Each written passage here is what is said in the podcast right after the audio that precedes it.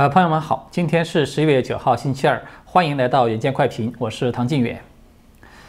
呃，一夜过去呢，风云突变，昨天可以说是大新闻集中爆发的一天呢。首先是川普，他突然撤换撤换了这个国防部长 Esper，然后呢，是一个堪称重磅的消息，就是美国的司法部开始正式的调查大选舞弊的相关指控。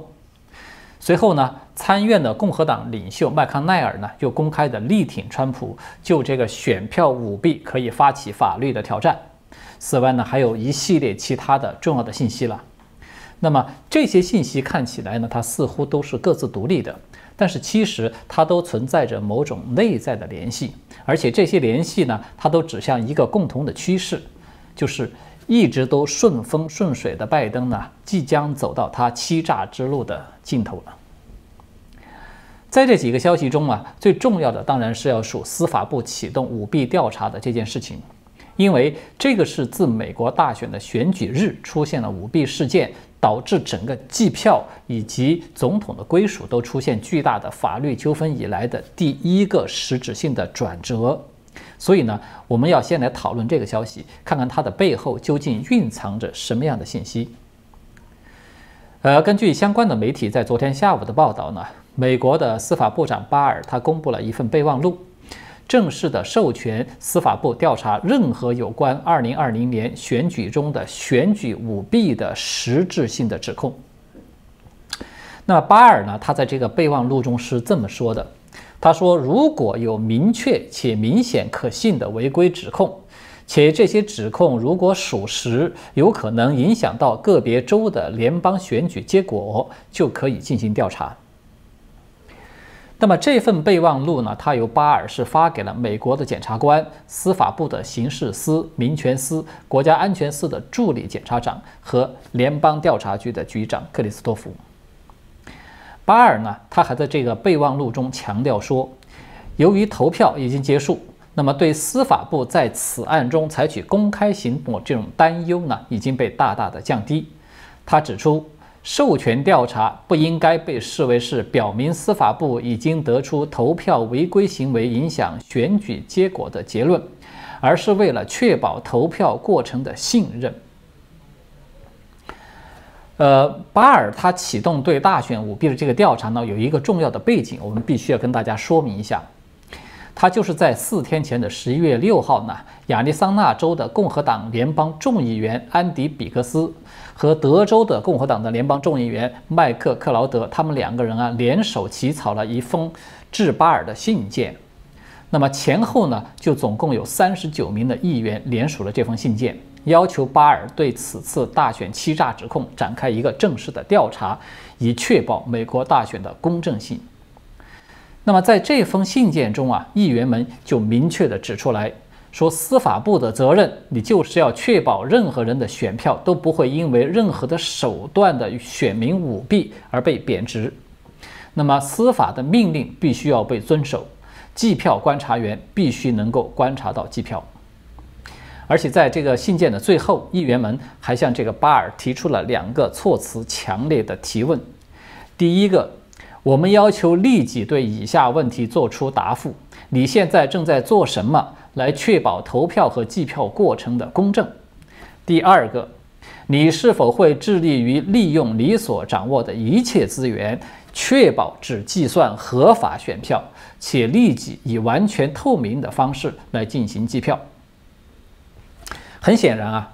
越来越多的这种证据的涌现和议员们的强烈质疑呢，是司法部终于开始进行调查的最主要的原因之一。那么，司法部的调查呢，它是一个标志性的事件，因为这个就意味着大选之战正式进入到了司法的程序了。从某种意义上说，这份备忘录的公布，它等于是从司法的层面来否定了拜登自行宣布胜选的那个合法性。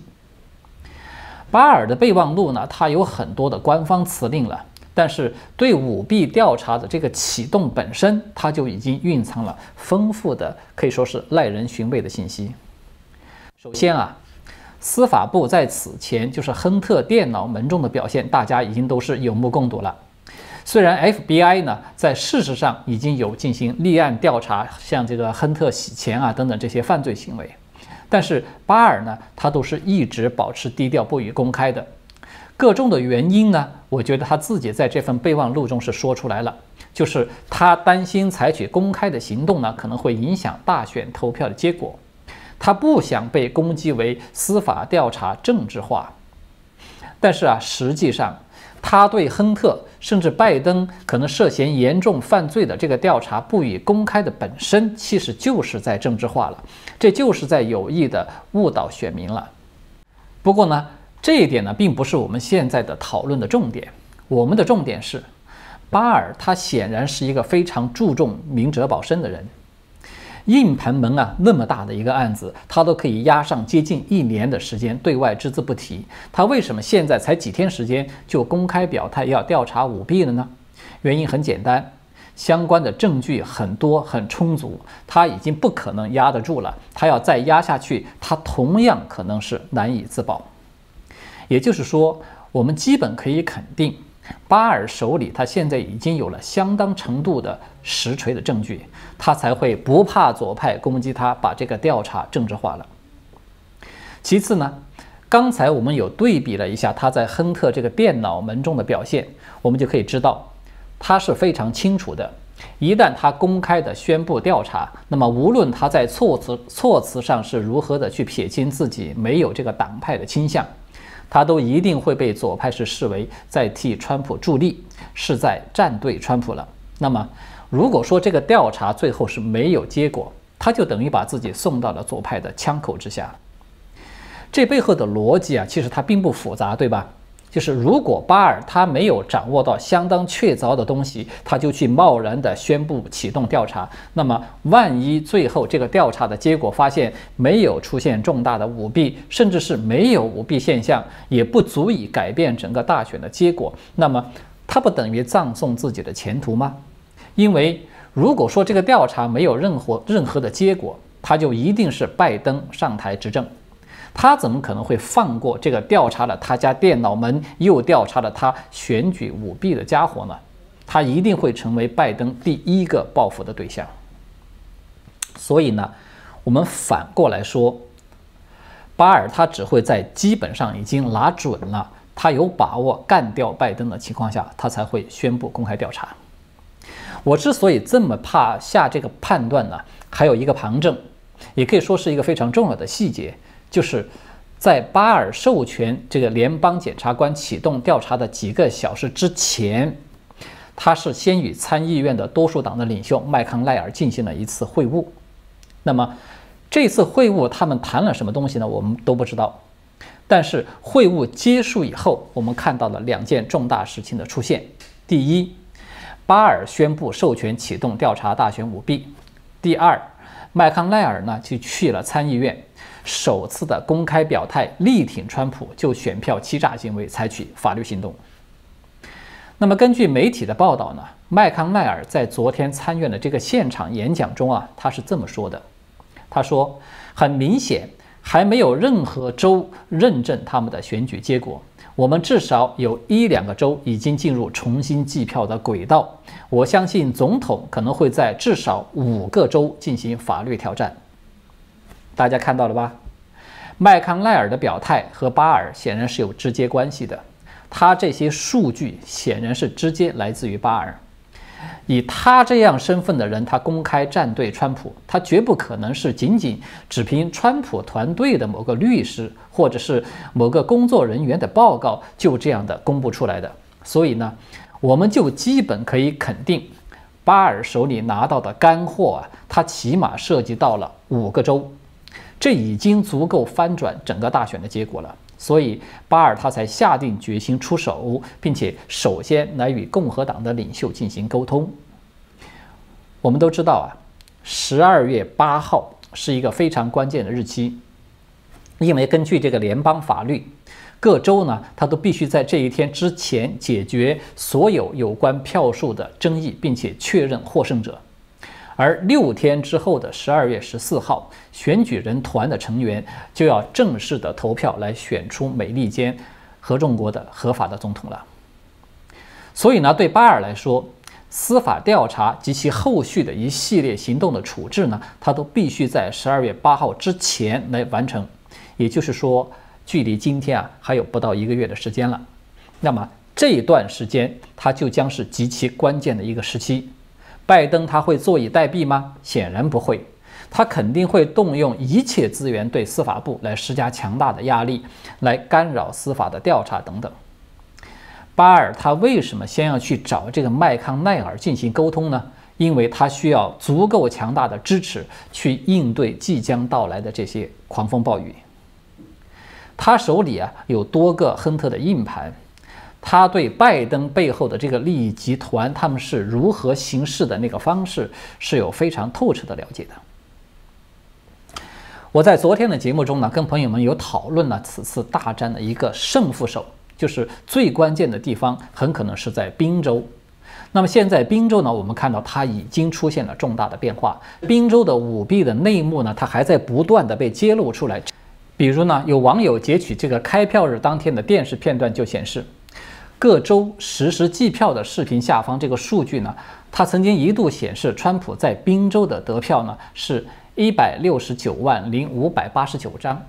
而当时拜登的得票呢是一百一一百二十五万两千五百三十七张，但是呢。但各州啊，在这一轮的播报结束以后，这个视频又重新回到显示宾州选情的时候呢，这个画面它就显示出来，川普的票数竟然是减少了一万九千九百五十八票，变成了得票为一百六十七万零六百三十一张。而拜登的票数呢，则不多不少，刚好也是增加了一万九千九百五十八票，和川普刚才减少的票数是一模一样。然后呢，拜登的得票就变成了一百一一百二十七万两千四百九十五票。当然了，像刚才我们提到的这些例子呢，它都是一个线索。就是说，它究竟是属于选票统计的错误，还是电视台播报的错误呢？我们还需要去进一步的进行核实。但是有一个非常奇怪的现象是，截止到目前为止，我们看到啊，所有被曝光出来的这些统计错误啦、人工操作的失误啦、软件的故障啊、什么计票人员的这个失职啊等等各种各样的所谓的偶发性的事件。它全部一边倒的都是对拜登有利，而对川普不利，这个它完全是违背了最基本的那个统计学与概率学的原理，对吧？就是说这样的事情，它如果说出现一次两次，我们可以说它是偶然的；但是如果它已经出现了几十次，甚至上百次，而且是在不同的地区都出现了一个完全相同的结果。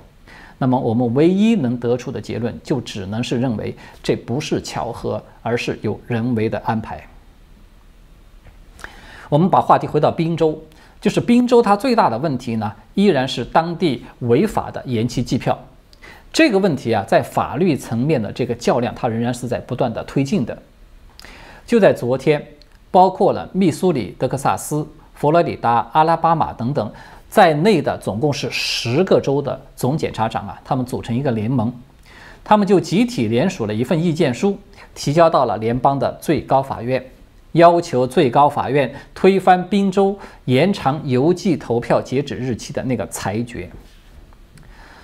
总检察长们的这个意见书呢，他提到的最核心的问题，其实就是我们昨天才讨论过的。宾州的高等法高等法院呢，他擅自以这个司法裁决。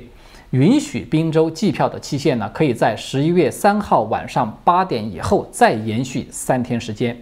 他甚至还允许那个邮戳不清晰的邮件都可以被计算在内。这个举动呢，它是已经违反宪法的，他侵害了宾州立法机构的权利。我们都知道，法院它是不具有立法权的，它根本就没有权利代替宾州议会来行事。这个可不是一件小事啊，因为这个是违反了美国立国的根本，就是大家都熟悉的那个三权分立的制度。那么这个恶劣的先例，它要是一旦开启，美国的建国基石就将被破坏了。那么未来的美国将从此永无宁日，可以说是国将不国。而且呢，截止到我做这一期节目的时候为止，俄亥俄州的这个总检察长名字叫做戴夫·约斯特的，他也提交了类似的诉状。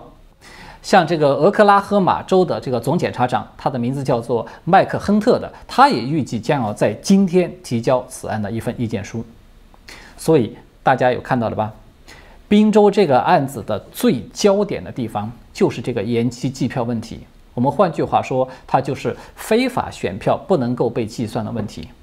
这个其实也是其他几个有舞弊嫌疑的州最大的问题所在。它也一直都是川普和拜登公开的讲话中各自最强调的那个关键所在。随着这个宾州诉讼案的这个进程呢，